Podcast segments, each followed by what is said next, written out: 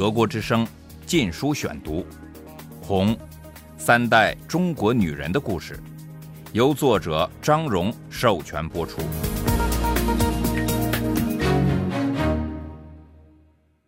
第十章：磨难会使你成为真正的共产党员。我母亲受审查，一九五三至一九五六年。第二节：审查并不是耻辱。被审查的人也不一定是反革命，它只意味着某个人的背景有待清查。但我母亲完全没想到他会成了重点审查对象，她觉得很伤心，自己对党一片忠心，仍得不到信任。想来想去，他又告诉自己该乐观点儿，笼罩在他身上七年的疑云，这次将会彻底扫除了。他自信没有做过对不起共产党的事。没有任何问题要隐瞒，他是一个忠实的共产党人，确信党会了解到这一点。审查小组有三人，组长姓匡，是成都市委宣传部负责人之一，他家和我家很熟。现在他对我母亲虽然很客气，但态度严肃多了。像其他受审者一样，我母亲被指定了陪伴，他们处处跟着他，连上厕所也跟。还和他同睡一张大床，党说这是为了保护他。我母亲心里明白，这是防他自杀、逃跑或与他人串供。几位女陪伴轮流值班，他们之中有一位不久即离去，因为他自己也被送去隔离审查了。每天陪伴必须把我母亲的行为、言语记录下来，写报告。他们其实都是他认识的人。虽然不在同一个部门，但都在同一个区委大院里工作，他们对他都很友好。除了失去自由外，我母亲过得还好。专案组成员及那些陪伴找他谈话时都很和气，当然谈的都是不愉快的话题。虽然出发点并没认定你有罪，但也不是认为你无罪，而且没有民主国家那一套司法程序。被审查者一上来就像矮了一截。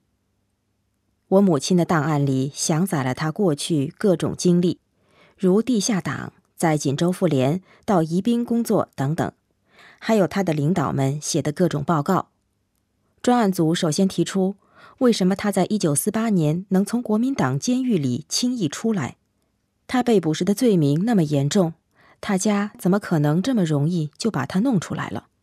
他甚至没有受过刑，可不可能逮捕他？实际上是个骗局，以赢得共产党的信任，渗透到共产党内，当国民党的特务。其次怀疑的是他与吉上校的关系。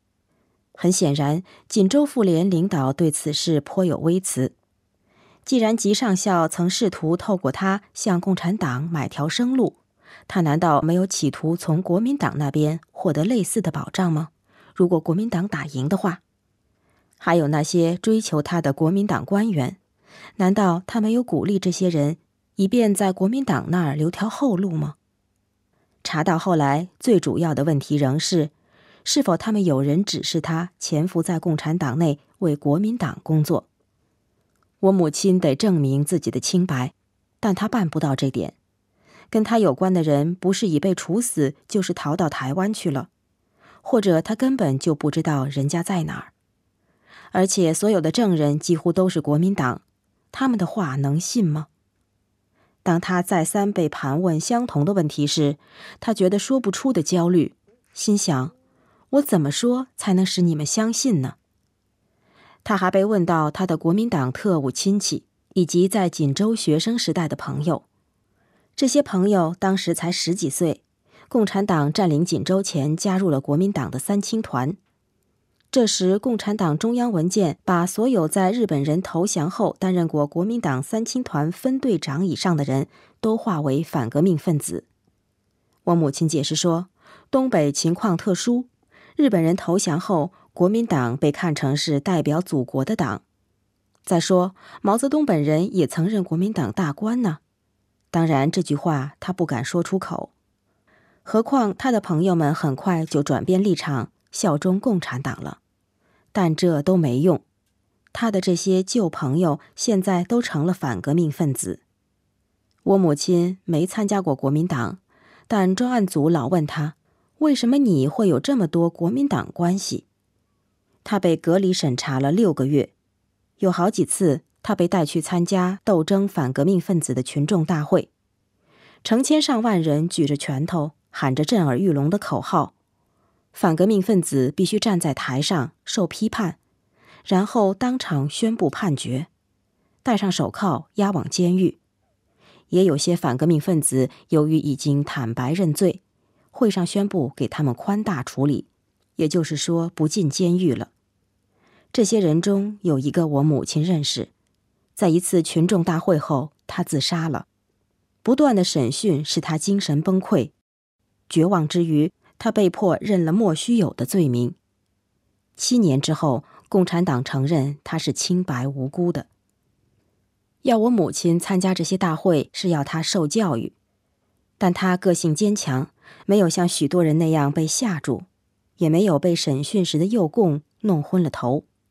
他一直保持清醒，真实的写下他的经历。在那些难以入睡的长夜里，他一想到平白无故的关在这儿。就痛苦不堪。湿热的夏夜，他躺在床上，听着蚊帐外蚊子的嗡嗡声。秋天好不容易来了，雨又下个没完没了。后来便是寂静而寒冷的冬夜。他反复咀嚼着对他不公正的怀疑，特别是那段遭国民党逮捕的历史，他一向引以自豪，做梦也没想到这竟会成了个污点。但他努力说服自己不能怨恨党，党是为了维护本身的纯洁。在中国，不公正待遇历来是家常便饭，现在至少是情有可原。他还反复在心里念着党对成员所要求的话：“你在经受考验，磨难会使你成为真正的共产党员。”他思索着被定为反革命分子的可能性。如果真变成这样，他的孩子就将会受到株连，他们的一生就毁了。为了避免这一个后果，唯一办法就是和我父亲离婚，不再见孩子了。没想到这儿，他就想流泪，但他已学会把眼泪往肚里吞。他甚至不能在床上辗转太多次，因为陪伴就睡在身边。他们不论对他有多友好，还是必须对他的每个表现做汇报。流泪表示他感到受了党的伤害，或对党失去信心，这两者党都不喜欢，会对最后定案产生副作用。德国之声《禁书选读》，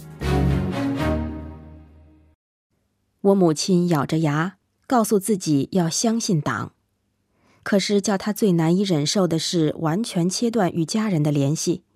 他非常想念孩子。渴望有个能靠一靠的肩膀，或至少一句充满爱意的话，但我父亲既没有写信来，也没有来探视他，因为这些都不准。他倒常接到电话，电话线那端传来的是玩笑话和宽慰之语。整幢楼只有一部电话在机要室里的女职员办公桌上，我母亲接电话时，陪伴就站在房间里。不过，他们因为喜欢我母亲，想让她放轻松点儿，就有意表现出没有在听。女机要员不是我母亲那个专案组的成员，没有全听，而我母亲也没有向她汇报的义务。由于陪伴的好心，我母亲接这些电话从未遇到麻烦，他们只是简单的向上面报告：“张部长来电话了，谈的都是家务事。”此话一传开，人人都说我父亲是一位体贴的丈夫，好关心我母亲。我母亲的一位年轻陪伴还对他说：“他将来也要找一个像我父亲这样的好丈夫。”天知道，这些电话并不是我父亲打来的，来电话的是另一位高干，我母亲的好友。他在抗日战争期间脱离国民党而加入共产党。由于曾是国民党军官，也被怀疑审查过，还在一九四七年被关进监狱。不过他最后澄清了罪名。此时他以过来人的身份来鼓励我母亲。我父亲在长达六个月的时间里，一次电话也没有来过。他在党多年，明白共产党不愿受审查的人与外界联系，甚至不愿他们与家属接触。他觉得安慰我母亲，就暗示对党不信任。但我母亲不能原谅他，在这段他最需要爱和支持的期间，他没有给他，他把党摆在第一位。一月的某个早晨。我母亲坐在窗前，望着阴雨扑打着外头一丛丛抖颤的小草。小草上方是七里香花架，数不清的嫩枝树叶交缠着。突然有人叫他去见专案组的匡组长。匡先生说，他可以回去工作了，也可以出门，但每晚需回隔离审查处睡觉，因为党组织还没有对他的问题下最后的结论。我母亲明白，审查已陷入焦灼状态，大多数疑点既不能证实，也不能推翻。尽管他对这样的情形不满意，但还是把它抛诸脑后，兴奋地想：六个月来，终于第一次可以去看孩子们了。这段时间，我们四个孩子分散在四处寄宿托儿所里，我们也极少见到父亲，他常常离开成都下乡去了。偶尔回一次成都，如逢星期六，他就叫他的警卫把我和姐姐接回家。他从来不去接两个男孩，说他们太小，他应付不了。家其实就是他的办公室。我们到了那里，他又总是出去开会，他的警卫就把我们锁在房间里。办公室没什么好玩的，我和姐姐比赛吹肥皂泡。有一次，我被关得不耐烦了。喝了许多肥皂水，结果病了好些天。我母亲可以出门时，第一件事就是跳上脚踏车，飞快骑来我们的托儿所。他特别担心金明，他那时才两岁半，几乎没有和母亲相处过。但是六个月的隔离，他的脚踏车车胎早瘪了，他居然没注意到，跳上去蹬了几下才发现。于是他把车推到街口打气。当修车工人慢腾腾的打气时，他焦躁地走来走去，一生中从来没有如此不耐烦过。精明的老师对他显然很生气，说：“精明是从没有家长来接的极少数几个孩子之一，爸妈看都没来看他一下。”开始时，精明哭着要陈妈妈。老师此时问我母亲：“当然不是你，对不对？”我母亲承认。陈妈妈是他的奶妈。后来一到星期六，其他的父母来接孩子时，金明就躲在一间屋子的角落里。老师故意对我母亲说：“你一定是个后母吧？”我母亲没法解释。当老师把金明带到会客室时，他站在屋里老远的那一头，动也不动的，低着头不理我母亲。母亲拿了一些桃子，剥了皮，要他过来吃。但他不肯走过来，他只好把桃子放在手帕上，从桌上推过去。金明等到他抽回手，才抓起一个桃子，几口就吞了下去。然后他又拿起另一个，不一会儿，三个桃子全都吃得精光。自隔离审查以来，我母亲第一次流下了眼泪。我记得他来看我的那个晚上，我快四岁了，睡在小木床上。周围是栏杆，像个木笼。栏杆一面放下，母亲坐在小床边，握住我的手，想哄我慢慢入睡。但我老想把我种种调皮捣蛋的事一股脑告诉他。我也很担心，万一睡着了，他又不见了，怎么办呢？每当他猜我已入睡，想轻轻抽手离开时，我就紧紧一抓，大哭起来。就这样，他一直坐到深夜。最后，他抽手时，我哭叫不止，但是他没有回头，一进去了。我不知道他回隔离处的时间已经到了。德国之声《禁书选读》，《红》，三代中国女人的故事，由作者张荣授权播出。